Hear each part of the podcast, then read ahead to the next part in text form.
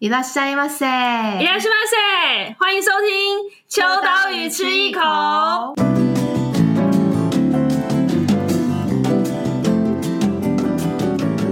Hello，大家好，我是伊娃。今天呢，我们邀请到的两位，我我可以说就是，呃，我占用了各位的时间，来让我上了一堂免费的课。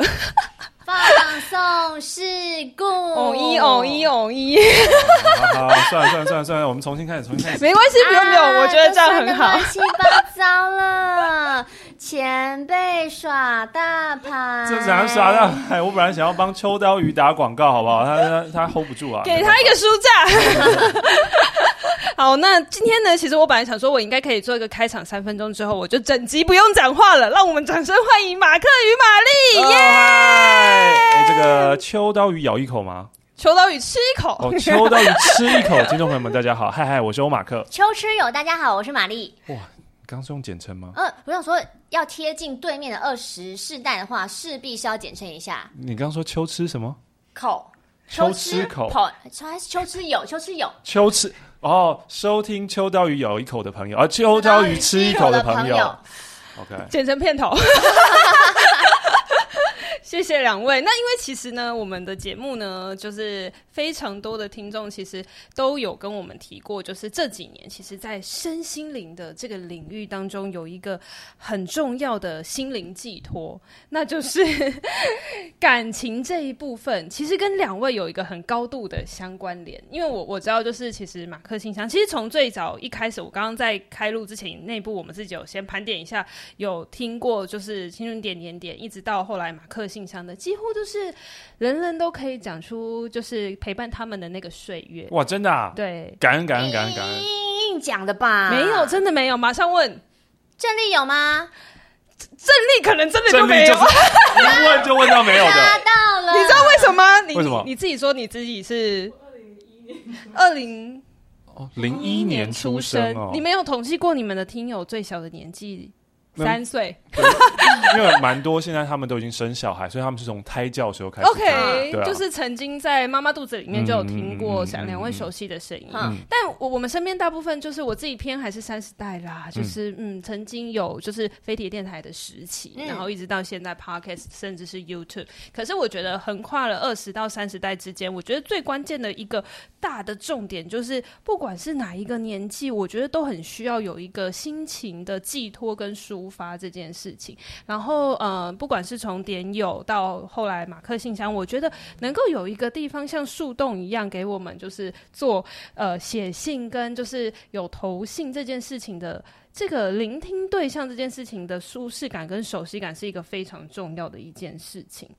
两位应该就是非常理解，就是从呃整个青春时期到现在，可能即将迈入人生的下一阶段。我们刚刚在开头还在想说，哇，两位的年纪年龄是永远的十八岁吗？我们没有做这样的设定，哎，他六十啊，六十，然后他从出道那天就三十八，到现在也是三十八，就是老来放的意思。哪有你不是屁孩吗？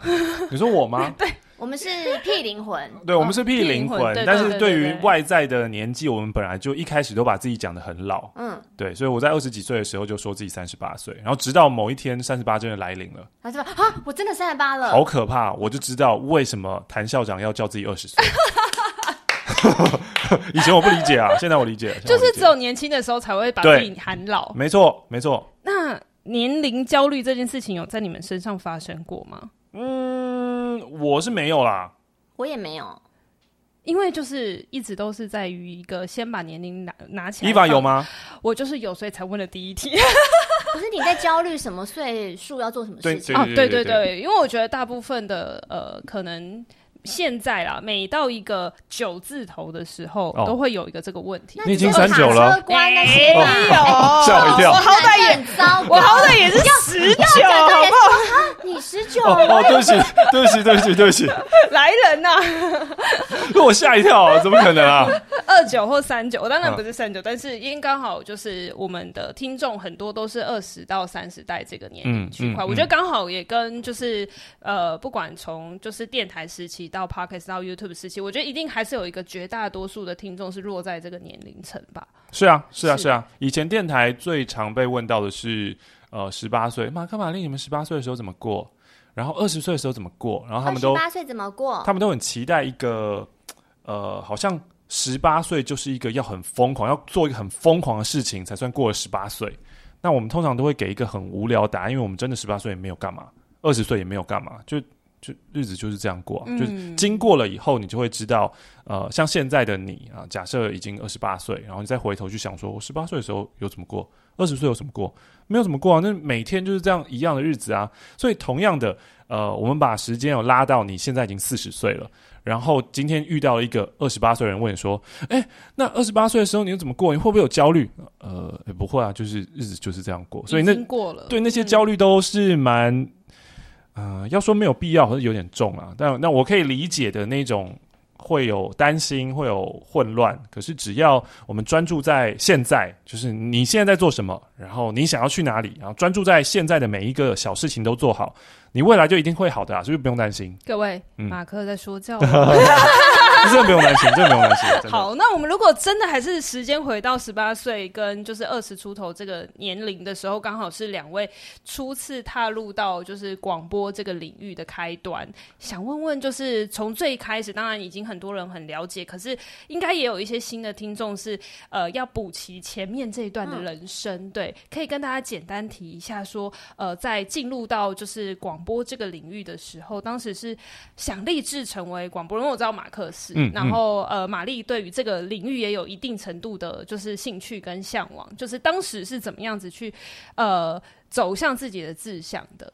我为郑丽来回答我的过去，因为他应该是最陌生的那一位。嗯，也要对现在所有的秋吃友、秋吃友们，然后不认识我们的人，我们来重新介绍一下我们自己。秋吃友，大家好，我是玛丽。虽然说我做广播已经十八、十九，超过了。二十年啦，好像快了哦。但是，一开始其实我完全没有立志要成为一名广播人。但是我念的是大众媒体，因为我以前想当的是电视人。那因为我小时候呢是看娱乐百分百长大的，不是狼人杀的娱乐百分百哦，是大小 S 的仙女下凡来解答，啊、来解答。那个时候徐老师那个年代，所以那个时候我是觉得，呃，电视圈有些节目很活泼，然后感觉工作环境很轻松，然后就觉得每天都在接触娱乐事物，我觉得很赞。你你是不是误会什么？电视人怎么会轻松？没有啊，你是电视儿童的时候，哦、你就会觉得以为以为你在那个环境里面，就是哦，每天准备一些新闻资料给他们，然后做节目，嗯、然后你看他们做节目又不是一个很严肃的主持人，就是那个职场环境应该会很棒。所以那时候目标就是说，好，我要做电视，所以我就念了大众传播，然后真的也进了电视圈，我有真的工作过，但后来发现那个职场环境。不太适合我，所以我很快就离开了。但因为在念媒体的关系，所以我在大二的时候发现电台有在甄选新 DJ，因为那时候很流行，他们会找一些新血来，要维持那个年轻活络度。所以那个时候我也是误打误撞，就想说，哎，那我就报名看看好了。因为那时候应该也有其他朋友有报名，那就上了。就是在显示说。就是能力很强的，不是？就通常故事不就是这样子吗？就是去试镜，然后朋友其实很想要上，嗯，可是大部分都是陪他去的那个最后上了。就是那个周渝民啊，对啊，你知道这个故事吗？仔仔也是这个。可是因为那时候是应该是我其他朋友可能也有报，但我不确定他后来没有去，因为那时候就觉得大家都觉得蛮好玩的。可是那个时候我也没有在我那一届里面，因为我们他，因为我们那个时候说只录取前三名，然后我没有在前三名里面。是后来我接到电台电话说，哎、欸，可是我们看你在初试啊、复试啊，或者是跟里面的主管聊天的时候，他觉得蛮有趣的，所以要不要来做一些节目？嗯，就进来了。所以算是误打误撞进入的。嗯嗯嗯嗯。马克，我那个时候我比他早了一年两年，就先进到电台，然后一样是呃甄选。那那一次是飞碟的第一次开征啊，原本以前的时候都是。台北之音就是现在的 Hit FM 先真的，然后隔了一年以后，飞碟也做这件事情。那我因为从小就在听广播，所以我就觉得有点像跟刚刚玛丽讲一样，就是因为一直听，所以就觉得这好像是一个很有趣的环境诶，然后都很轻松，然后会有那种想法，嗯，然后就觉得好像在里面工作会蛮快乐的，所以我就呃蛮小的时候，我应该国中、国中国二的时候，好像就觉得我希望未来可以。可以做这份工作，但我我没有想到真的可以成真，然后真的就是做了，目前就是一辈子这样子。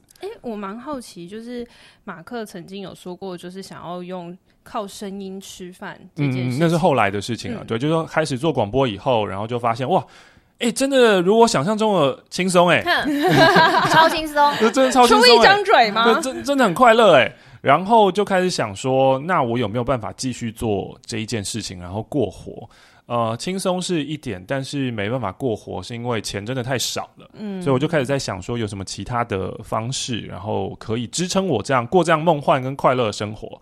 后来就发现说，哦，广告配音员，然后配很好。然后又都是拿现金的，所以这个是一个蛮好的路。那当时呢，我们一起选进来的那一年，其中一个他就是广告配音员，所以他那时候常常会颠说：“哦，我怎样，年薪百万哦，然后怎么啊？”那个时候的确在电视广告上面都是听到都是他的声音，所以我想说：“哇，这是一条。”可能可以走的路，然后它的时间也比较弹性，也不会占用到我的广播的时间，所以我就很努力的朝呃，希望可以朝配音员这一条路走。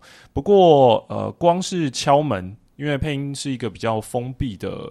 呃的工作跟跟跟工作圈吧，环境圈，所以光敲门这件事情，我就敲了十年，我等机会等了十年，然后最后很幸运的刚好呃有等到，然后也挤进了这个窄门，所以不管是进电台还是进呃配音，都是通过甄选，然后刚好我就看到了那一个。甄选的讯息，我就觉得，嗯，我要去啊！我从小就是蛮喜欢去面试的一个人，嗯、所以怎么会有人以面试为兴趣？他喜欢挑战，他喜欢看对方会出一些出乎他意料的问题。没有，我就我就觉得蛮有趣的，就是可以去测试一下自己的那种感觉，所以蛮蛮喜欢的。对，然后就很幸运的都有通过，所以就后来就成为配音员。但呃，一直到现在。对，我还是有在做广播，还是有继续在做广告配音，然后还有现在的大家听到的 podcast 跟嗯，嗯节目主持啊，或者是呃上一些其他节目通告什么之类，都还有继续在做。嗯，那呃，玛丽算是呃。不能，我我觉得虽然说叫误打误撞，可是我觉得你对于就是演艺，呃，嗯，就是演艺事业这件事情是有一定程度的兴趣。那最后就是走上了广播这条路的时候，你当时有觉得，哎，也没有想到说原来自己的声音可以变成一种工作职业上面的，呃，算是工具之一这样子。没有，我从小不会被别人夸说你的声音很好听。啊，我讲话很台啊，我咬字也不标准啊，所以典型的那一种。对，所以我没有把我自己跟广播做太强烈的连结。也是进来之后，可能听众开始会夸奖你，就人被夸奖之后就觉得呃有点自信啊，飞起来啦，屁股翘起来，就啊，这种这么好听吗？就是广播女神啊，慢慢慢慢，我就是。跟听众一起成长的那种感觉，我也是从零开始。但是你说对演艺圈有兴趣，但是我一直有兴趣都是幕后，我从来都没有想说我要走幕前。我就算进了广播，我也不觉得我是一个演艺人员。其实到这几年真的是很后面，人家在问我的时候，我才会说哦，我好像是有点像女明星，对明星 圈内人或干嘛的。不然以前我还是会想要说哦，我就是一个广播人。广播节目这件事情，就是在现在这个这个时代里面，它可能不是唯一的，甚至是说呃，它不是呃直觉上面，像现在的年轻世代可能不会觉得说我是想要成为广播人，但是我可能会想要成为 podcaster，或者是我想要成为 YouTube。就是我觉得现在广呃管道是非常的多，就是广播人这件事情好像已经。已经不再是呃职业选项上面中的很前面，可是这个身份对你们来讲，是不是还是很珍贵跟重要的一个、嗯、一件事情？我还是会讲自己有在做广播的原因是。我不太知道我要用什么其他的方式介绍我自己啊，生意的老板啊，生意总裁啊，就还不生意创始人啊，还还不习惯这一件事情。Oh. 就我现在可能做蛮多事情的，就像我刚刚说哦，做广播，然后做广告配音，然后做 Podcast，然后做 YouTube，然后对，还有创了一个生意的品牌。呃、欸，对，我就不太知道我要怎么样定位，可是好像直接丢出一个广播人，大家比较理解说，说哦，他做广播哦，好像这是一个比较好沟通的标签啊。嗯嗯嗯嗯，那玛丽会怎么定位自己的身份？我觉得只是因为我源头是从那边出来的我觉得我后来所有的发展机会都是因为从。广播开始有机会被看到的，竟然在那边饮水思源。飞碟是我的家，你以为电台主管会听是不是？总是会有人传过去的嘛。这段截给他们。所以就觉得好像，因为我又是一个，我们两个都是不太会那英文叫什么 shout out 的自己的人。就是后面那很多的名称或干嘛的，我们都、哦、你说自我宣传啊？对、哦，所以我们可能最习惯跟最舒服就是直接跟说我们是广播人、嗯，也不会说我我们是什么品牌的啊，我们是干嘛干嘛干嘛。金钟红毯零富平女神主持啊，三金御用司仪。我们讲我们讲对方都头头是道，可是当我们真的要对别人介绍的时候，我们就不好意思嘴软。哎，你们是什么型的人格啊？哦，你说 MBTI 吗？对啊，我们俩都是 I 开头的。我是一开头的嘛，感觉出来，哦、真的、啊，你是很会看，是不是？对，所以其实啊，你们就是不太会自自我就是自捧的、自吹的那一型的人，嗯。嗯、所以我觉得也是因为这样，就是两位的搭档，就是这么多年下来，我一直还蛮羡慕跟欣赏你们的默契，以及就是你们相处上面的，就是可能一句话可以同时讲出来，跟那个丢接球的状态是一个非常好的、舒服的一个过程。想问一下，你们的默契累积？有没有曾经一开始其实是要花很多时间才累积到现在，还是说其实没有一拍即合，然后马上就变成大家耳耳中的马克玛丽？我觉得世界上没有什么一拍即合，就是你只要想，你今天找一个人，然后你每天都要跟他聊，你每天都要跟他聊天两小时，一周聊五天，聊了十七年之后，我不相信你们会没有默契。等一下，你为什么一步没有觉得是？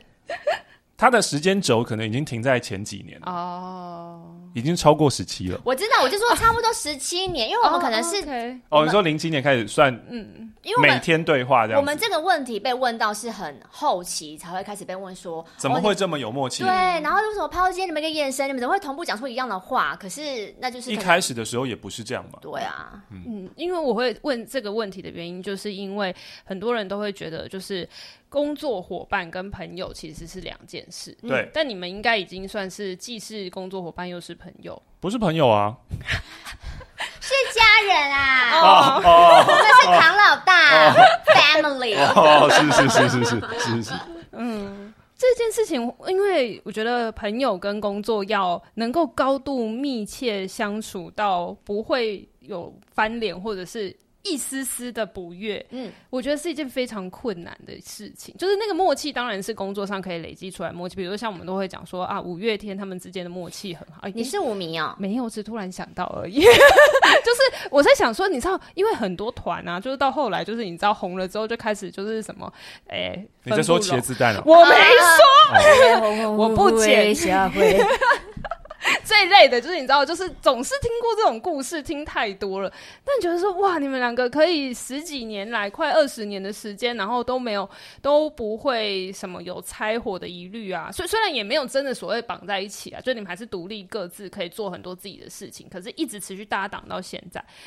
比如说，就没有人会突然中途就觉得，哦，我其实觉得应该差不多喽，好像可以告一段落，或者是说，呃，我们可能到人生的某一个阶段，其实对于有一些事情的看法不一定是完全相同，这样子。因为，因为我觉得就是人生就是总是会在十十五到十年、十到二十年中间，刚好都会有朋友圈会换一群，对，嗯，所以就很好奇你们两个，我我我曾经有想过这个问题，不晓得是不是因为刚好是刚好是性一男一女的搭配。所以就比如说男生跟男生，女生跟女生，可能就是很容易，女生跟女生就啊，当然一直一直好下去的好姐妹也是很有可能。嗯、可是可能某一天就是就是会不小心就会骂出啊这个臭婊子什么之类的就不合之类的。没有啦，我没有，我就是没有这样子的朋友，所以才好奇。但是我觉得是不是因为刚好两个人的就是呃想法有一些相同跟不同的地方，所以才可以一直走到现在二十岁二十年的时间。我觉得很有可能一开始大家会说哦，你们都不会拆伙，不会干嘛？是因为其实我们一开始不会有什么跟利益相关的东西，因为我们就是被电台放在一起做节目的人，就是领电台的死薪水。对，然后呢，一开始其实我们有一个气质的，所以也不是我们两个要去主导那个节目，所以我们不会有。可能在讨论的过程当中会觉得，哦，你想做这个，我不想；我想做的，你不想。我们就是有个主导的人，真的是后来开始有其他想做的事情的时候，我们就是真的已经是比较熟的状态了，所以我们一开始就不会有那些纷争跟困扰。我觉得只有一个非常非常难得的地方，是我们两个都很愿意一直持续做广播。哦，嗯，没有一个人就突然大红之后就觉得，中间有一度可能他有点危机，就是他。人生在想他要不要继续做广播这件事情，因为毕竟我们就是从大学一直到出社会嘛，可能男生背负的期待或干嘛的，他真的会觉得他是不是要去做他念的科系相关的？只有那个时候，我觉得是一个比较大的分歧点，不然我们俩就是会一直顺顺做下去。那那个分歧点最后没有像那个 family 那个。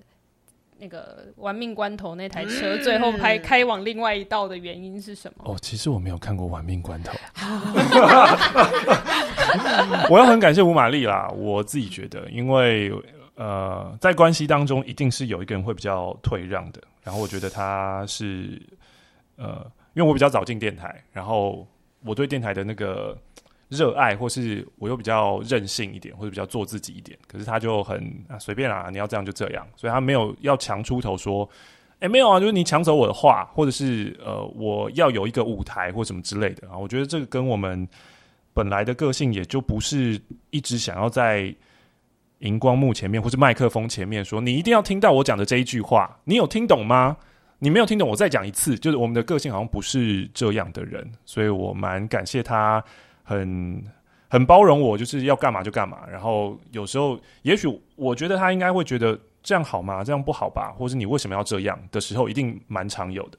可是他也没有。因为他他的个性他不会讲出来，他可能他可能就在心里面，在心里对他可能心里面觉得不爽，然后不爽了一阵子以后，反正就累积啊，那个东西就云淡风轻过了。过了以后，可能之后又某一次，然后他可能又不太爽，然后又再过了，然后之后在某一次一个非常非常很奇怪的小小的点，他就会爆发，然后我就会觉得，然后男性就想说啊，为什么？这个超超像是会要吵架的女朋友会在某一个时间点，比如说掉了一根头发，是说。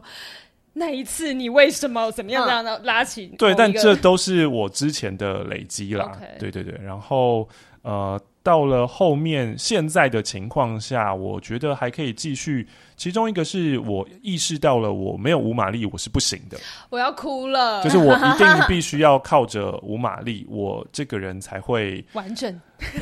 哇，我是在讲芭比的剧透吗？哇我没有，不要这样。我，我没有了吴玛丽，我我肯尼谁也不是，马克谁也不是，大概是这样。感谢谢喽，轻易的收下了，谢喽。那玛丽有觉有有这样子的感觉吗？还是说其实反而对你来讲，你你只是做你本来想做的事情，跟本来该表现的样子，跟做你自己而已？他刚刚说什么那些，我是没有特别的觉得怎么样，因为我真的是蛮。工作上蛮随便的一个人，就是在广播这件事情，我就没有那么强求一定要干嘛，不能干嘛，所以他想做什么。基本上，其实我没有太大的意见。我们会争的东西是很小啊，因为后期我们没有气质之后，就等于是节目的录音规划时间是负我负责在排的。那他就是一个很自由自在的人，所以我可能跟他说：“哦，我们这个礼拜一、三、五要录音哦，然后晚上七点你要记住。”可是他就是不会记住，他就是会忘记。那可能就是我一直跟他说：“啊，我们就是要录音，我们就是要存档，我们存档要，比如说我是比较保守派的，我们要有三集呀、才够啊。”他可能在某天就会生气说：“为什么你要有三集？” 一定要三级吗？我们有出包过吗？就是他会突然就是也要生气，就是不要处处限制他，就顶多只有这种地方的争吵，其他我是都没有什么印象。然后表面上我每次接受访问的时候，他都会公开的说没有我不行啊，然后就是一定要在一起呀、但私底下情乐都是我，你这辈子不能离开我。Oh my god！我告诉你，好像有一次我们很夸张。哦，我手机里面应该还有。那个那个，你说要在这边分享吗？对对对，不用了。反正就是私底下在情了他，就是哎，你不可以离开我人生哦，我人生不能没有你，就都是我啦。嗯，有一个我觉得蛮可以继续走下去的点，是因为我们的个性有一点互补，就是我们同样在大方向上面是没有想要争风吃醋，呃，没有想要争风吃醋，然后没有想要争取权利的人，然后另外一方面是。在做事的执行面上，我们是两种完全不一样性格的人。他是非常规律，然后要呃事情都写好，然后访纲要写好。他以前的访问也是那个题目全部都是列好的，对。然后我是完全不一样方式的，我是丢板呃丢本，然后没有准备，然后很很很随性、很随便的方式这样子。嗯、但从可能去年前年开始，嗯，然后我们开始。个性开始有一个慢慢慢慢的交汇。啊，我觉得这是一个很很棒很棒的一件事情。就当我们不断一直在发展哦，我要说教，不好意思，注意了，注意了。就是当我们不断在发展自己的优势才能的时候，其实我们需要看的是自己的劣势才能，对啊。所以我觉得跟他一起共事，就是我会慢慢的。呃，学习到他的认真，然后对事情的那个很负责的那个态度，然后我觉得，嗯，如果我想要好好的对待自己的生命的话，我应该要有他那样的态度。然后他相相反过来，他现在常常会比较自走炮的开始发言，以前他是从来不会有这种，他永永远都是踩刹车的那个。然后他现在有时候也会觉得，哦，这要准备啊，不用嘛，就就就就这样啊，就 free 一点啊，嗯，他这样都可以过一天是一天，我不行吗？这样子。嗯所以等于是那个血液慢慢相融的概念，就是你知道融为一体，嗯、然后趋向类似形式的状态、呃。对，就是以两极来说的话，我们可能本来在两极，可是我们现在朝着彼此的对极走过去，所以我们就会在中间遇到彼此，这样子就会在一个很好的平衡点上。嗯，那那我蛮好奇，如果可以给你们选择的话，你们觉得先当工作伙伴再成为朋友比较好，还是？朋友的时候，我们一起来当工作伙伴。我觉得，哎、欸，这真的是宇宙力量。因为今天早上书画师还跟我聊这件事情，哦，是哦，因为我们的书，因为我们书画是同一个，他就常常会很好奇，因为他是很晚期认识我们两个的人的，他就觉得你们两个个性这是天差地远，为什么不会吵架？他今天早上才语重心长跟我说，我真的觉得你们先当同事再当朋友是对的，嗯，因为你们可能先当朋友之后，就是没有办法在一起工作了，嗯嗯嗯。嗯嗯当朋友反而比较会有那种情了，或是我们是朋友哎、欸，工作上怎么可以这个样子，什么什么的。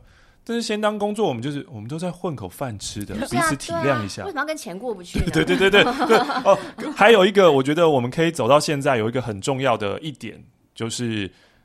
有钱大家赚嘛，就是，就是今天你好我也好，然后有钱我们两个人都有钱，那这样就是一个蛮好的平衡。我知道，如果有一个关键点是，比如说今天突然老板站出来说：“好，马克玛丽，今天呢，不好意思，我们就是只付得出一个就是广播主持人的费用的时候。嗯”嗯嗯你会舍弃自己，还是把对方踢掉？这个会是看在什么样的阶段，像是像如果是现在的阶段的话，我就会说哦，没差，我不拿钱，没差，因为广播那个钱，老板的嘛，对不对？广播这个钱，对对我来说，哇，真的真的是很没差哎，对对对。然后呃，可是如果在以前的那个阶段的时候，我们曾经真的有发生过这样的情况，真的吗？对，就是在二零一七年青春点点结束了之后。然后那个时候，我们的时段被换到了下午，然后电台就会说：“哦，我们就是没有那个预算，请两个人。那我们的结果是怎么样呢？”然后电台都帮我们想好了，他说：“你一三五，你二四啊，就是玛丽一三五，二四这样子。”对，然后但当然有些人可能就讲：“为什么二四就是明明比一三五少一天呢？”啊，但我就是不会去争这样的人，对吧？我就觉得哦，还可以继续留着，很好了啦，很好啊，要还要争什么呢？对啊。所以呢，在呃，其实我觉得你们刚好也经历过，就是。工作期的不同阶段，比如说一起，当然最开始一开始大家很开心一起工作，然后到可能某一个阶段之后，也遇到就是呃电台这边有一些考量，然后又又有不一样的规划。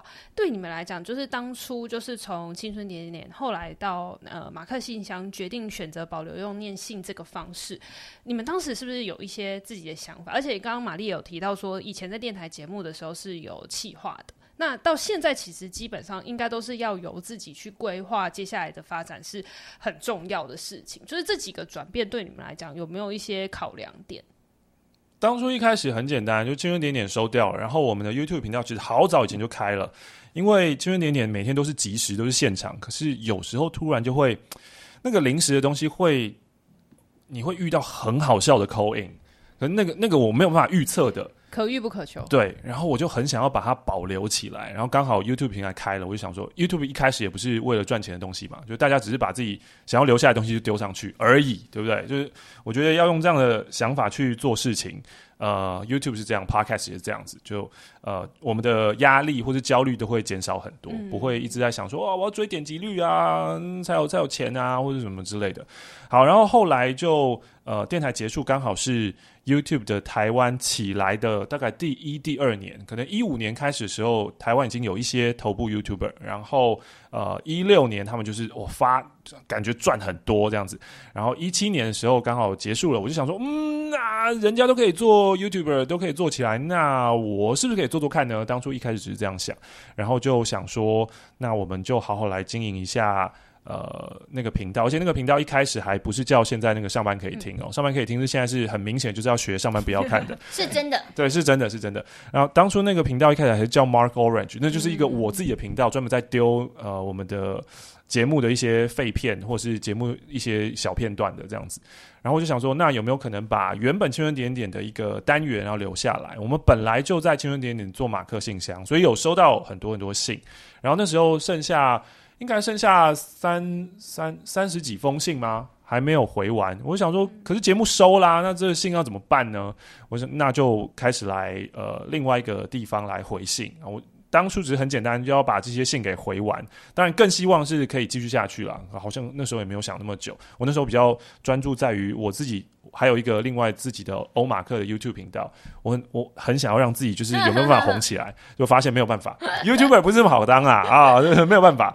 对，然后呃，现就就开始继续在做马克信箱放在 YouTube 上面，然后后来呃，本来就一直很想要做 Podcast，然后 Podcast 这也不是新东西嘛，嗯、这个是二零零四年就有的东西，所以其实我们的听众啊、呃，全球各地的听众，他们一直在。默默的把青春点点点，就是我们的广播节目给录下来，然后放在 Podcast 上面啊，没有经过电台同意，也没有经过合法的吗？都没有经过任何人同意，也没有经过我们的同意，就是他们自己做这件事情，就那个是他们觉得那是他们备份节目的一个方式，所以青春点，所以青春点点点到现在在全世界一直还有很多奇妙的备份点，然后也有人。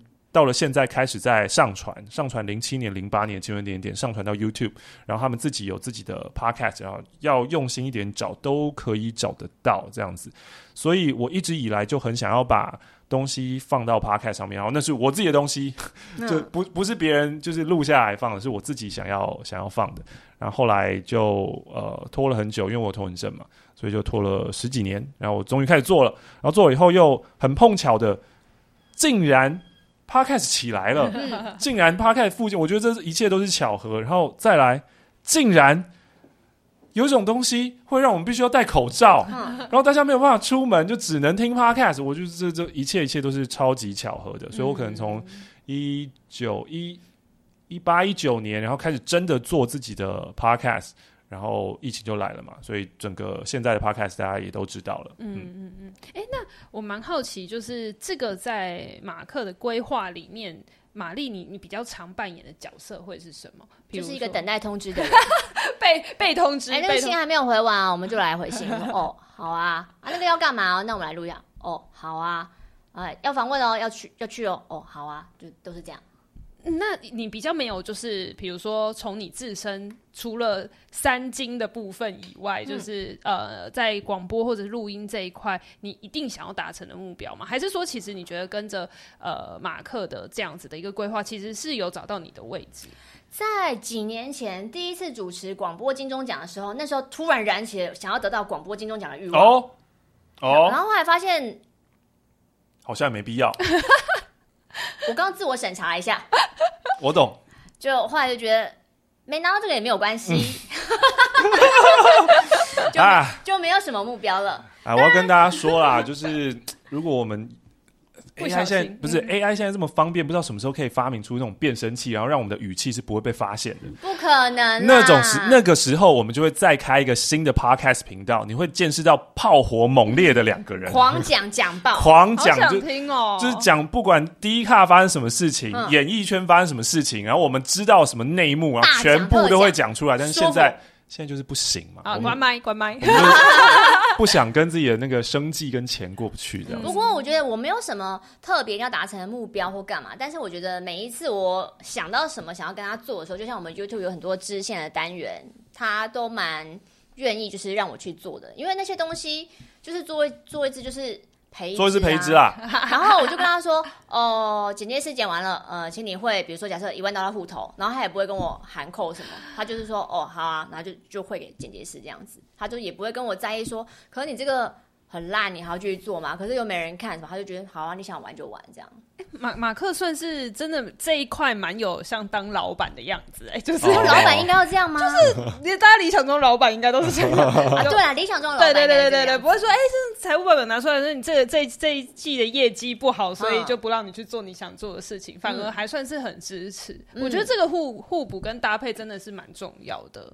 嗯，那因为呢，就是其实呃，马克信箱啊，或者是说上班可以看，就是这些都是呃，在跟粉丝还有听众跟观众的互动上面，是一个很高度粘着的这件事情。那当然，从青春点点点开始到现在，已经快要二十年，我蛮好奇，在你们回复这些讯息的过程当中，有发现二十年来听众的烦恼有一个不一样的演变吗？没有啊。所以都一样，都一样。人 人遇到人生遇到都一样啦，对啊。老板讨厌，同事讨厌，另外。找不到另外一半，对，但朋友讨厌，单身怎么办？嗯，细部来分，比如说感情的事情，二十年前，好，二十年前这件事情就可能不一样。二十年前可能还会谈说那个哦，有处女情节。啊，然后或者是呃，二十年前，因为我们的听众也还比较小，他们可能国中生、高中生，所以很多是在想说怎么告白这种，然后都是在学校场景，不像现在就是滑交友软体，然后马上就要就是把人家衣服脱光，然后吃掉，然后就晕。船该怎么办？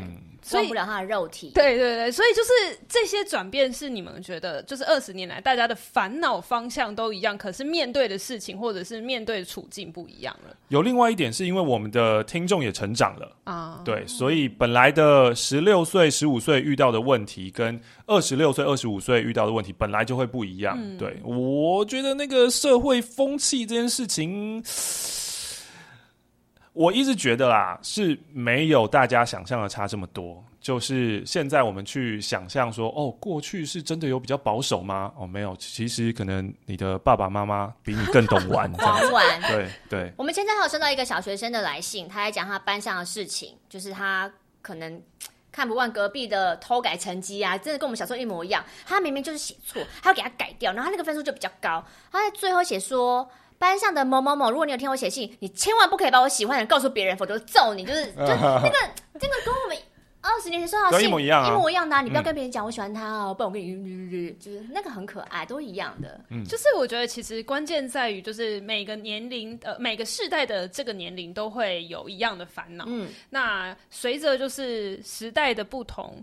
呃，很多事情只是因为刚好可以被搬上台面来讲，比如说那是因为现在有交友软体，嗯、可是其实以前爸妈那年代也有联谊呀，嗯，只是他没有办法被就是迅速的往左往右滑。可是你怎么知道你爸妈去联谊的时候没有直接带回家？就是、哦，有啊，我们有收到信，然后他们为什么会在一起？其实就是抽到，然后就做了，做了以后就有了，然后他们就在一起。OK，对对对对，一模一样，一模一样，一模一样，对。只是多了抽钥匙吗？还是就是以前只是媒介不一样，但是人性永远是一样的。不然莎士比亚不会现在还有人要看，就是大家不会还要再听《李尔王》或者是《朱罗密欧与朱丽叶》。就是我觉得人性在烦恼的事情大部分都一样，所以呃这。商商场上面有人就这样讲嘛，就是只要你了解人性的话，其实你就是可以赚到钱这样子。无往不利。嗯嗯嗯。那呃，因为我刚好前几个礼拜就是有去参加了一个高中生的校刊评选，嗯，很就是一个一个活动。然后呢，就发现现在的高中生都对于某一些题目有共同的一些焦虑，比如说忧郁啊、情绪啊、心情啊，嗯、或者是容貌啊这些，就是对你们来讲就是。呃，青春这件事情是不是真的在某一些面向上，现在显性出来的这种焦虑是比以前更多？可能以前的焦虑比较多，都会是在于就是看起来很焦虑，可是其实中间还是保有一些可以解决的方式。可是随着可能现在大家，嗯，比如说社群也越来越多，你接触的管道其实也越多的时候，心灵层面这件事情反而被提早很早去必须要去面对。我自己的想法，我自己想法就是刚刚伊娃说的，呃，是因为现在有社群，所以那个焦虑会被扩大。但是回想一下我们自己的十五岁、十六岁，我们也有焦虑啊，我们也很焦虑啊，因为、嗯、我们也很担心，呃，怎么长毛了？这到底是算大还是小啊？然后我会不会怎样？什么大什么小？对啊，就是这些焦虑是一定都有的啊。然后还有就是成绩啊，我未来要去哪里啊？我要选什么啊？第几类组啊？这个没有变的，只是差别在于现在呃有社群，然后有网络，所以让讯息的传播变得非常的快速。以前我的焦虑可能就是在我的班上，然后我可能跟我的几个知心好友，然后人际之间的讲一讲，我听不到什么其他东西啊，顶多我小时候喜欢听广播，所以我听得到跟我同年龄的人打电话进去的时候，我这个应该蛮少的。对，就是我同年龄的人他也不会去打电话，因为呃大部分就是年比较年长的人去打电话嘛，我。接触不到其他跟我同年龄的人，他们在想什么？但现在可以了，所以会感觉好像哦，原来大家都在这样子。但呃，我觉得大部分人本来在这个年纪就会有很多的迷茫，然后现在是因为社群而而让更多的迷茫可以放到自己的眼前。以前可能没有办法接触到这么多，但现在可以了。嗯、那那请问一下，三十下半场的迷茫是什么？嘿嘿三十下半场的迷茫哦，我来想想看哦。对我来说，那个时候应该是找伴哦。对，就如果还没有伴的人，会会比较担心的就是找伴，有没有办法稳定下来？然后这是一个，然后再来是能不能赚钱吧，应该还是一个，就是生计问题。对，然后那个钱是可以有没有办法真的以后一辈子都可以这样轻轻松松过活的那一种钱，就是不是每天呃我领月薪或是领日薪、领时薪的那种过一天算一天的钱，就是我有没有办法真的达到财富自由，然后可以做我自己想做的事情，会有这种迷茫。我自己啊，我自己的三十几岁的时候是这样子，所以才开始。生意这一块哦，生意这块又是另外一件事情。生意这块是是是觉得就是这个世界已经有点无聊了，所以我开始想要做一些自己的事情啊、呃。我知道很多人去排解无聊的方式啊，就是生个小孩或者养只 养只狗。排解无聊方式制制造更大的麻烦。对，当你有更大的麻烦要去面对的时候，你自然就不会觉得这个世界上很无聊，因为你必须要去好好的把它养大嘛，对啊，那。因为我已经决定了我不要有小孩，所以可能呃创立品牌生意可能就是一个我的品牌，我的小孩。那对啊，就简单来说，自己找事做啊。嗯，那相较之下，玛丽在就是有没有其他束缚这件事情，好像是选择更自由的人生。我有迷茫吗？我的迷茫就是一直在追求人生的平静而已啊。嗯，我玛丽没有什么迷茫的原因哦，要讲这么深吗？嗯，可是因为我本来。就没有活在一般人三十几岁的路上，我家里也不会逼我结婚啊，然后我也还有朋友都是单身，所以也还会一起出去玩，在公司也会认识新的小朋友，年纪小的跟我拍拍照，呃，也没有对于另外一半的焦虑，所以我觉得我应该是少掉蛮多人迷茫的路途，欸，嗯，我好像都是比较重视，就是怎样让自己身心灵平静。蛮特别，是一般啦，应该会有的，就是我都找不到伴怎么办？然后可是我玛丽会是觉得说，嗯，而我马克信箱接到那么多信，大家觉得呃，大家写来感情都谈的这么烂，然后有这么多的烦恼，我为什么要淌这个浑水？他反而是用这种方式去看，所以他好像比较没有感情方面的困扰。嗯，然后他的朋友本来都一直有单身的朋友跟他玩。呃，其实后来有些结婚，然后瞬间就有小孩，但他就去找其他单身的朋友，他他他就永远都找得到单身的，他就开始找年纪比他小的啊，那比他小就还没有进入到那个要成家立业的那时候，然后他现在已经那个魔爪伸到二十三、二十四岁，二十三、二三，所以基本上应该又还有十年可以玩了，还有十年有人陪你玩的。哇，我是广播界的新梅姐嘛，好可怕啊！新梅姐也是认识新朋友这样子，呃，因为我像我们办公室就也有就是。没有没有没有对象的女生，然后就是我一直也有在问她说，哎，就是我们差不多三十出头岁，然后像我们各自大家生生活上都有不同的变化，比如说像我们曾经大家这个这个团队里面二十几岁。一直到现在，就是竟然已经有人结婚，有人生小孩，然后有人还是持续单身。我觉得刚好现在这个社会对于不同的状态都是可以很高度包容，跟很多假包容啊啊、欸！我觉得没有真的很包容单身啊，是假装我尊重，觉得单身也是一个选择哦。但是其实我觉得没有那么多人是真心觉得、真心相信单身会快乐。那你你你你觉得是很快乐的？我觉得。不代表单身一定会快乐，可是他们会觉得你很多不快乐是源自于你单身，但是其实不是因为这样，我不快乐原因有很多，嗯，但是他们不相信单身不是其中的原因，就觉得最大的原因啊，就是你归最后都是单身这件事情。我觉得就跟直男看到女生不开心，就直觉就是说月经来，月经来 一样道理。大概这样，就是一个呃单纯的归因啊，就是把归呃把简单因果关系全部连在一个很简单的呃结果这样子。嗯，但如果是这样子的话，玛丽你觉得会怎么样给想跟你一样的？人不管是性别，任何性别，我的私讯有非常多人都说要向我学习，可是也都是假学习。就是我觉得太多人是不承认自己，他就是渴望爱情，他就是想要另外一半，然后他明明是那样类型的人，可是他却要一直问我说，我要怎么样那个独立的人，我要怎么样在单身中。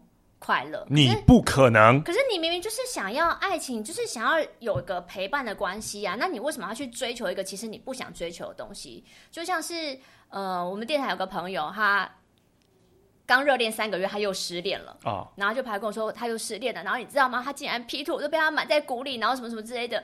单单身真的好难哦。然后就是我我我到底要怎么打发我的时间？然后我就觉得。就他就是一个很标准，他就是想要追求另外一半的人，所以我就觉得，我那时候就跟他说，夏天不适合谈恋爱，这两个月你就好好沉淀你的心理，但是在秋天的时候，你就可以火力全开去找你的爱情了。他反而是听到他可以去寻找爱情的时候，我觉得他眼里的光亮是哦亮起来，OK。他说对，我怎么没想过夏天很热不适合哎、欸，秋天再来，好不好弱？就是我觉得最后就是跟马克信像我们常跟大家说的，你要认清你的。本质是什么？那我本来就不，我是真的就是一个没有很重视爱情的人。但是如果你是的话，你就去，你就好好想你要什么，然后你就去努力，不要假装就是觉得，哦，其实我我也是可以当一个大家眼中很赞的人哦，哦，就是不需要。逞强啦，甚至他不知道他自己在骗自己。嗯嗯嗯，先找清楚自己真正想要的，嗯、然后认清楚自己，了。就想要谈恋爱不可耻啊！对，想想要也没关系，五五十岁也可以谈恋爱。嗯、对，这句话我跟我哥说。哦 好突，好突然，好无聊，好无聊哦，好无聊哦，一直在做一些。对，那今天呢，其实还有一个很重要的事情要跟大家宣布的呢，就是其实呃，上大家如果有听上一集的话，应该已经知道，就是秋刀鱼这一次跟学学呢有一起合作 Petra Kucha 的活动。那这一次的主题是 Back to 一九九零，就是回到九零年代。那刚好这么刚好。马克与玛丽也要跟我们一起回到九零年代了耶！我们就是 Nineties Kids 啊，这个题目完全就是我看到了这个主题的时候，非常的兴奋。嗯，真真的吗？因为我们在准备的时候就在想说，哇。那是因为现在刚好又回到了这种复古风潮，哦，可是其实没想到讲者们大家聊一聊之后，那个回忆就是全部都涌上心，然后就说，嗯、哇，好想要回到九零年代那个时候，嗯、就蛮想问问两位，就是对于九零年代这件事情，你们最直觉听到这个题目的时候，最关键的那一个影响你们的事情会是什么？垮裤，垮裤啦，定做制服啦，狂追日剧啊，日本综艺节目。没错，还有一些游戏啊，就桌机游戏。对，以前我们玩游戏不是像现在，我们以前玩游戏是你买一盒游戏，嗯，里面可能会有两三张。哇，以前还有磁碟片，对啊，你玩到一半要换磁碟片才能继续玩下去，嗯，因为那个容量根本就不够，嗯。然后现在暑假大家都在外面拍拍照，以前暑假就是窝在家，每天打电动打到早上凌晨四五点，我都在玩《美少女梦工厂》啊，明星志愿、明星志愿啊，一二三全玩玩爆啊，然后攻略啊，然后还有一些呃谈恋爱的游戏，就是每一个王子都要嫁。以前我都在忙这些事情。嗯，那那我蛮好奇，就是刚刚讲到的日综跟就是。日剧，嗯，两位有没有印象最深刻的日剧代表？在九零年代，或者是如果要你选一部，直觉不用不用不用想很多的话，最想最喜欢的那一部会是什么？日剧在我的九零年代是缺席的，同样港剧也是缺席的，因为我小时候是没有第四台的，所以我是看不到这些东西。我是到了。上大学以后，那就已经是两千年以后的事情了。我我我我我才知道说，哦，原来大家这些都有共同回忆啊。嗯、所以这一题你回答吧。可是那个时候好像没有特别追就是哪一部让我觉得印象深刻？大家应该都是一路看下来就看长假啊，就是其实就是木村拓哉的木村拓哉系列。然后日本综艺节目就是五花八门浅草桥啊，嗯、然后 I Know 恋爱巴士啊，就是现在大家在看一些新的恋爱实境节目。那个我们九零年那时候就看过了，对啊，一台车那边举牌，我在这边，我在这边，我要上车。就是以前都是跟着这个，然后跟同学聊，然后。呃，男女纠察队啦，对对，我会知道男女纠察队是因为那时候是中视播的，所以我看得到。他更早还叫麻辣噱头王啊啊！瞬间就他更早期，因为他因为日本的节目有分很深夜时段跟比较黄金时段嘛，那你深夜时段就是可以玩的比较疯。麻辣噱头王就是以前他们更比较夸张的时候，比如说呃，London Boots。伦敦靴子一二号，他们在那边当主持人的时候，比如四个女生，也许是穿比较清凉坐在那边，他们手会被上铐，哎，然后就是好深夜哦。会问一个题目，就是哦，然后把它举起来这样。对，他会被强制举起来说，请问在这边，假设乱问啊，你有没有三 P 过？啊他们可能就没有，没有，然后就哎，说谎都被举起来，就是类似那种很很恶搞的节目。是后来慢慢慢慢调整那个形式到一个比较可能普罗大众觉得可以接受，就是后来我们看到的龙哈，对。所以，其实，在整个九零年代，对你们的那个时候，刚好是，在会透露年龄吗？我没差，我们国高中的对国高中的时候，对。所以那个时候就会看女团诞生啊，早安少女组啊，不是现在什么很后来，就是真的是初期的早安少女组，那也是第一次接触到选秀节目，所以那是我人生第一次觉得有。共鸣，看着一群女生，她们还要去合宿，然后谁受不了就哭在那边退出，说我真的没有办法经得起这个考验。然后当他们发第一张，还叫 EP，有时候还会做瘦瘦长长的那个。对对对，以前的日本 EP 是是长的，然后小光碟。对，然后那时候你真的是会，明明就是日文也不熟，跟他们其实也不熟，可是因为你有看那个综艺节目，你会去唱片行买一张他的那个单曲支持他。就是其实我觉得整个九零年代在很多事情都是刚开始萌芽，比如说像这种偶像文化也是我们刚开始接触到。当然现在很多各种就是新的手法，可是我觉得九零年代都保有一种更具有。讲实验性吗？或者是更贴近大家生活人性这一块？因为像女团也是啊，因为那个时候其他东西太少了，你能看的就是那些，嗯、你能追的就是那一些，嗯、所以你会投入的感情比较多。如果当然，如果现在如果什么早安少女又再来一次，我觉得你不可能会像那时候有共鸣，因为你的那个注意力，嗯、甚至我现在看选秀我都看两倍速，哪像以前我是守在那边看的，那个你投入的爱就会少非常非常多。那我蛮好奇九零年代有没有哪一些养分是？累积到你们现在，你觉得还是有受到影响？比如说，可能是音乐，或者是甚至是看了这些这么多的综艺节目，所以现在在比如说三金主持的时候，会有一些那个不是刻意去学习，而是那已经就是你知道落在你脑中的那些养分，就成为现在可能在你们工作上面或生生命当中的一个小小的起头吗？哦，因为我小时候没有电视，所以刚刚你们谈论的这些，我就你 刚刚那一整段你登出，对不对？对对对对对对。那对我来说，我的九零呃有影响的就是听广播，中华职棒转播。哇哇，中华职棒以前是还要在 AM 的时候，然后会有那个主播在想这球打击出去的那种，然后我在那边听哦，打到哪里打到哪里？哦，游戏手上钩。他说他说飞去哪吗？对啊对啊，游戏手上钩。接杀出去哦，哦，哦没事哦，下一棒，下一棒，就就就都是用听的，然后都是幻想的。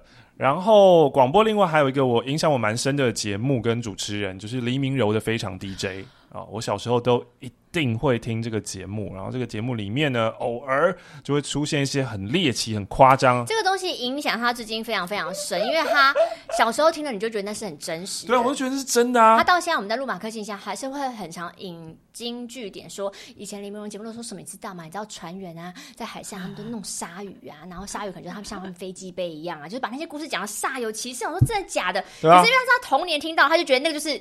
真的，真的对，就跟小时候听过虎姑婆会觉得相信，或者圣诞老公公觉得相信。你相信圣诞老公公啊？当然是没有了。什么？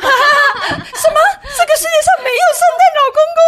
哎、欸，他真的很一耶，一开头怎么办？很棒啊！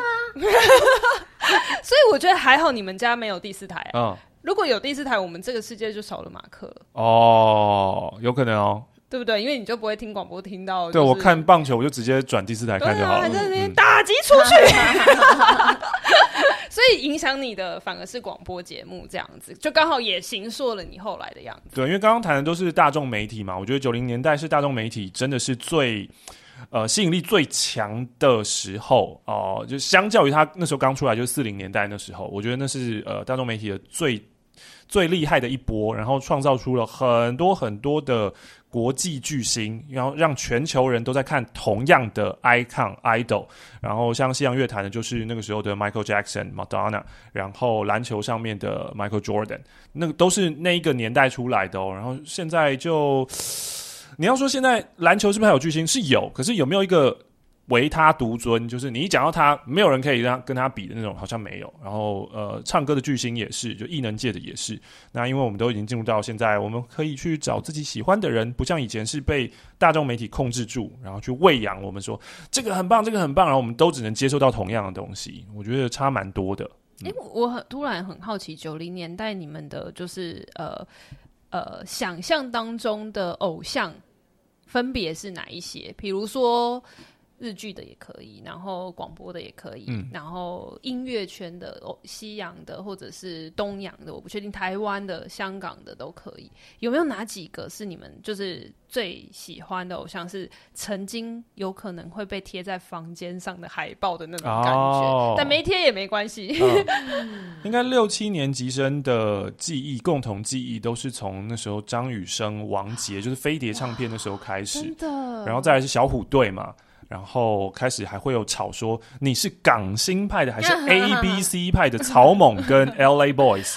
那你是哪一派？我是 L A Boys 派啊，所以你是不是港星派？对对对对对。然后后来在九零年代末期，又有一大批的港星的第二波入侵，然后那个时候就有啊郑中基呀、梁咏琪呀、啊陈晓东啊，陈晓东，对对对对对。郑秀文是在这个时候吗？也是，也是，也是，也是，没错。嗯，所以其实整个九零年代从前，我觉得九零年代真的是香港跟美国文化在就是音乐这一块就是影响很深。嗯、我觉得是不是也是因为这样，所以你对广播里面的音乐这一块比较熟的，也会是这这个时期？嗯。我觉得是听很多广播，然后那个时候广播就是会放歌嘛，嗯、所以等于那是我的音乐来源。对，然后现代人可能听都是串流，都是 Spotify 对。对，然后以前就是广播 DJ 是一个蛮重要的职业呢，就是他要播什么东西，我就被迫要听这个东西。音乐品味就是由他掌控。对，然后如果家里面有第四台的人，可能就是看 Channel V 跟 MTV。对，就是那个时候。没看 MTV。那个时候 MTV，呃，我我印象中好像有。一些人我不知道，我到现在都还不知道那个排歌的人是谁，因为他没有 VJ 在前面，嗯、可是他会排一些很酷很酷的歌，嗯、然后呃有机会看到的话，我就会真的是开了一扇眼，就说哇，原来国外有这种东西哦，对，然后很可惜的是，我不知道现在这个人他现在在干嘛。你要跟他讲话吗？谢谢，谢谢，谢谢你，谢谢你当时排了这个歌单。对，那玛丽的当时的几个 icon 角色会是？我好像没有特别的 icon 角色，哎，我从来就没有特别崇拜什么东西。你从小就是这样子，都没有任何的，就是。比如说，我觉得那是阶段性。比如说，我以前经历过那个时候，就会是你是 L.A. Boys 跟草蜢在在抉择。我我那个时期是高中时期，是五五六六跟 Energy 的抉择。哦，我真的都是这个已经脱离九零脱离九零了，他已经进到千禧了。没错没错，完全没有哎，我们班上也没有在争这个的耶。所以我是真的一点印象都没有，所以没有那个曾经会让你觉得啊，我可以贴他的海报在房间，或者是他在我的梦里出现的话，我会觉得很。九零年代的时候呢，我们还有艺人小卡，我们会去文具店，然后对买明星卡，嗯，对，那个很赚，那个暴利。我后来觉得那些东西真的是哦，那个不是只会粘在毕业纪念册上面吗？然后会啊，九零年代是我不知道现在孩子们还会不会，我们以前那个木头桌子啊，都会凹凹凸凸的，所以我们必须要有一个塑胶透明软垫。然后这个软垫下面呢，就会塞就是我们的明星小卡，然后还会手抄歌词。嗯，因为我们那时候呃没有不会不会特别去什么印表机，而且告白方式之一就是手抄歌词给。对啊，手抄歌词啊，对啊。天哪，我觉得我我有一点点参与到这个尾声，嗯，就是关于电板这件事情，以及就是手抄歌词，然后每个女生都有本本啊，每个周末都狂去得得小品集啊，然后拍贴、拍贴、拍报啊。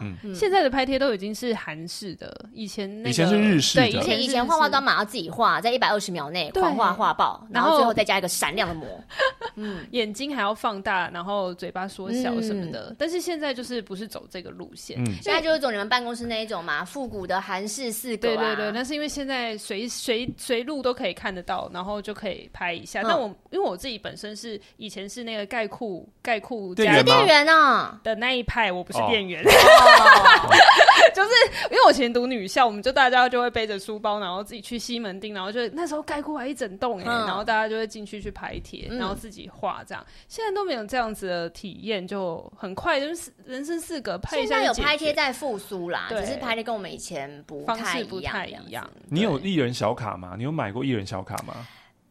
你完全没有买过，没有哎，你完全没有买过艺人小卡，没有。人生好清心寡欲哦。哇，你有买过？那你是你你昨天我们在西门町，你说你高中在西门町走来走去，你都在走什么？走来走去就逛来逛去啊，逛万年啊，买垮裤啊。以前我们最流行垮裤，也是 买衣服，而且是迷彩垮裤，要五分裤超大的，然后买。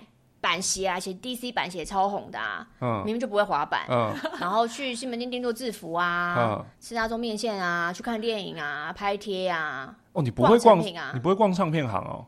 不会，我是很后期，而且我是等于是进电台之后才开始比较听很多音乐的，以前完全没有。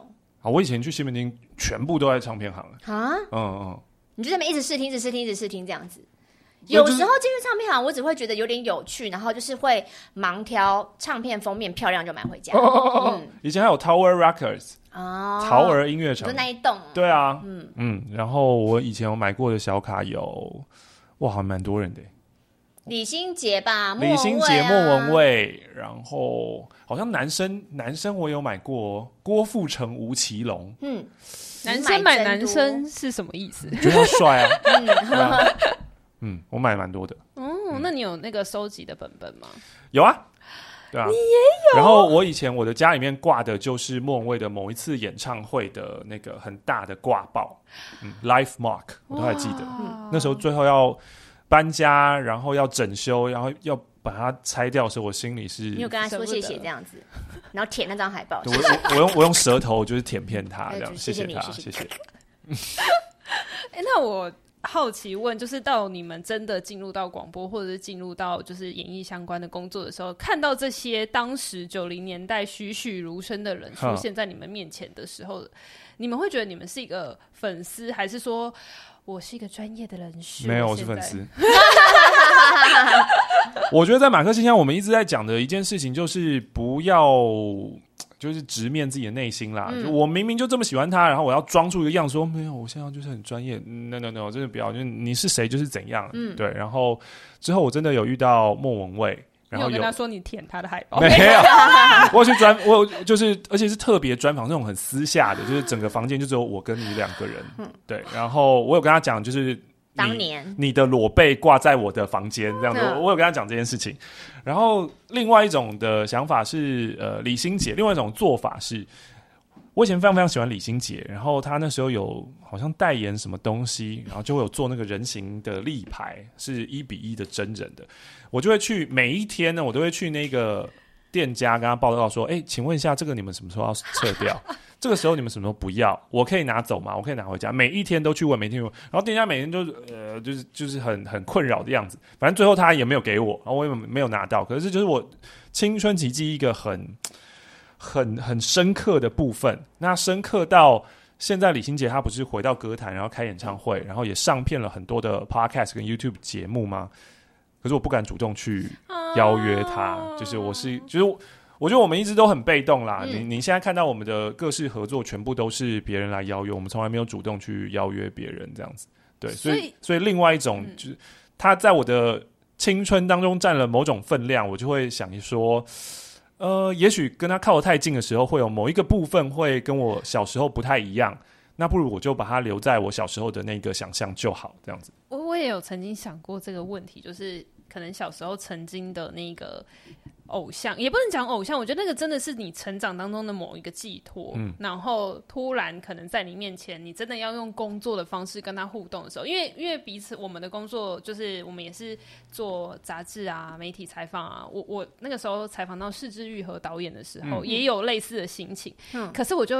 我我比较就是当下还是必须要保持着就是今天是工作的状态，那、嗯、但是因为因为他是导演，就是还是有一个幕后工作者的这个身份。可是如果是偶像的话，我觉得那个心情可能会截然不同，嗯、就是我可能就没有办法很矜持的告诉自己，我今天是一个工就是来工作的这件事情。嗯、所以我觉得我们的行业就是真的比较有机会可以接触到这样子的角色。嗯，如果是两位的话，你觉得什么样子的人？九零年代的什么什么样子的？明星也好，或者是球员、球星也好，嗯，嗯，你会想要就是真的去访问他吗？或者是说，呃，跟他近距离接触？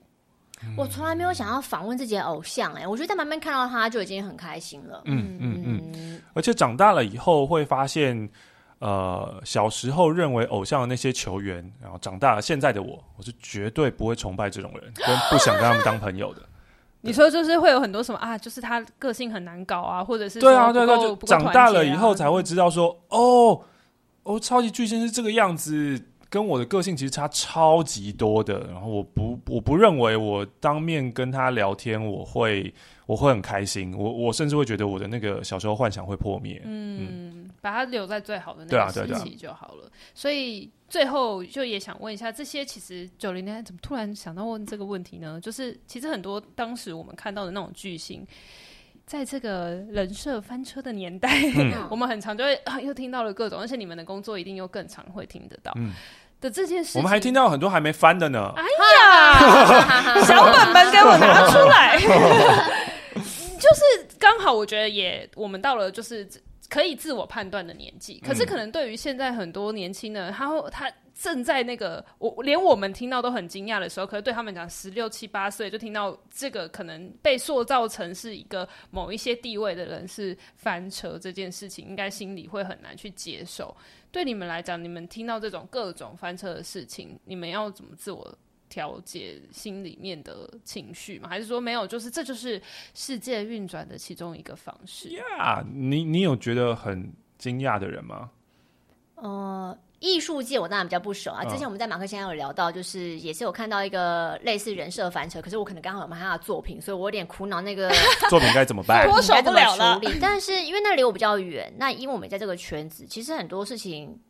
不是很新的消息啊，就对我们来说，那个不是一个很意外跟瞬间我们要去消化，就就这不是大家都知道吗？为什么他会人设翻车呢？嗯、之类的。对啊，嗯、所以呃，应该是说，我觉得这个这个年代啊，大家好像已经越来越不会特别觉得。偶像就会等于某一个很完整的身份，嗯，反而会觉得我们应该是更倾听可能他真正的样貌。嗯、我觉得全世界的偶像也开始往这个方向走。比如说像我比较熟的是日本啊，比如说像 EKIKI 已经是大家可能没有，就是已经觉得有点年纪的，像阿拉西这种就是团男团，嗯、在他们后来其实就开始比较熟悉的事情是他们自己往自己的兴趣发展。比如说有人就去开画展了，嗯、有人就是很专注。在当主播，对，钓鱼或者什么，嗯、就是开始我觉得去往自己的呃兴趣跟真正人人他本来的样子去走。嗯我觉得这才是可能对偶像来讲比较健康的状态，嗯，就是不是被某一个形象去包装，然后呃，为了符合那个性格跟外貌，嗯、所以一直要去做重复的事情，嗯、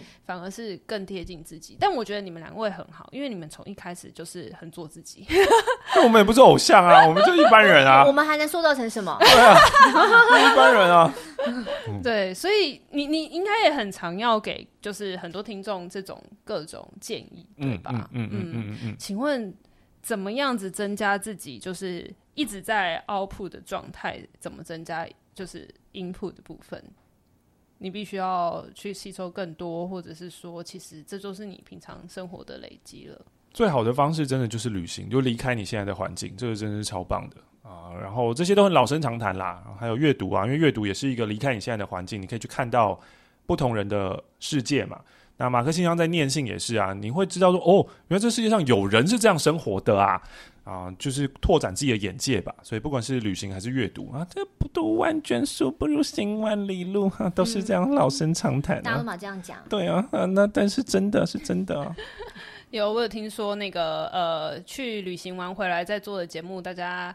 一致好评，能量会比较满，能量满，能量很满。好，那最后呢，就是再跟大家提醒一下，我们的那个学学 Petra Kucha 的活动呢，会是在八月二十六号，然后现在目前已经开始售票了。两位有没有一个小透露？这一次的两位的内容会是往哪一个方向跟大家聊呢？我那时候想象应该是在讲九零年代的大众媒体。哎、欸，还是还是卡通啊？你都有讲，卡通卡通，因为现在行行前会议对不对？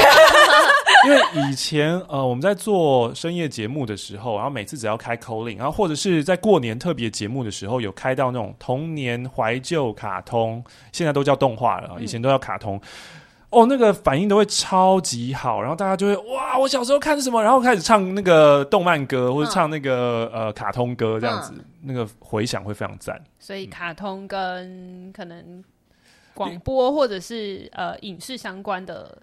对，如果只有六分钟的话，也许就是专攻卡通，嗯，专攻卡通吧，怀旧卡通。我们是张哲生，怀旧系列。听听众们知道张哲生知道？哦，好好。嗯，我又看向了他。秋秋吃友们，你们真真棒。好，那大家知道，就是呃 p a t r a Kuja 其实是一个每一位讲者只能讲六分钟，然后如果六分钟一到，就会被强制勒令。被被迫下台的一个节目会活动，所以呢，如果大家想要看一下马克与玛丽两个人如何分食这六六分钟的话，欢迎一定要来，就是参加这一次的论坛活动。我自己很很很期待啦，就是我不知道两个人要怎么分六分钟。哦，对，敬请期待，保证精彩。哇！现在又突然变得自信满满。没错，要结束了。好，大家要来看哦。哦拜托拜托。好，那今天非常谢谢马克与玛丽，谢谢，耶，拜拜。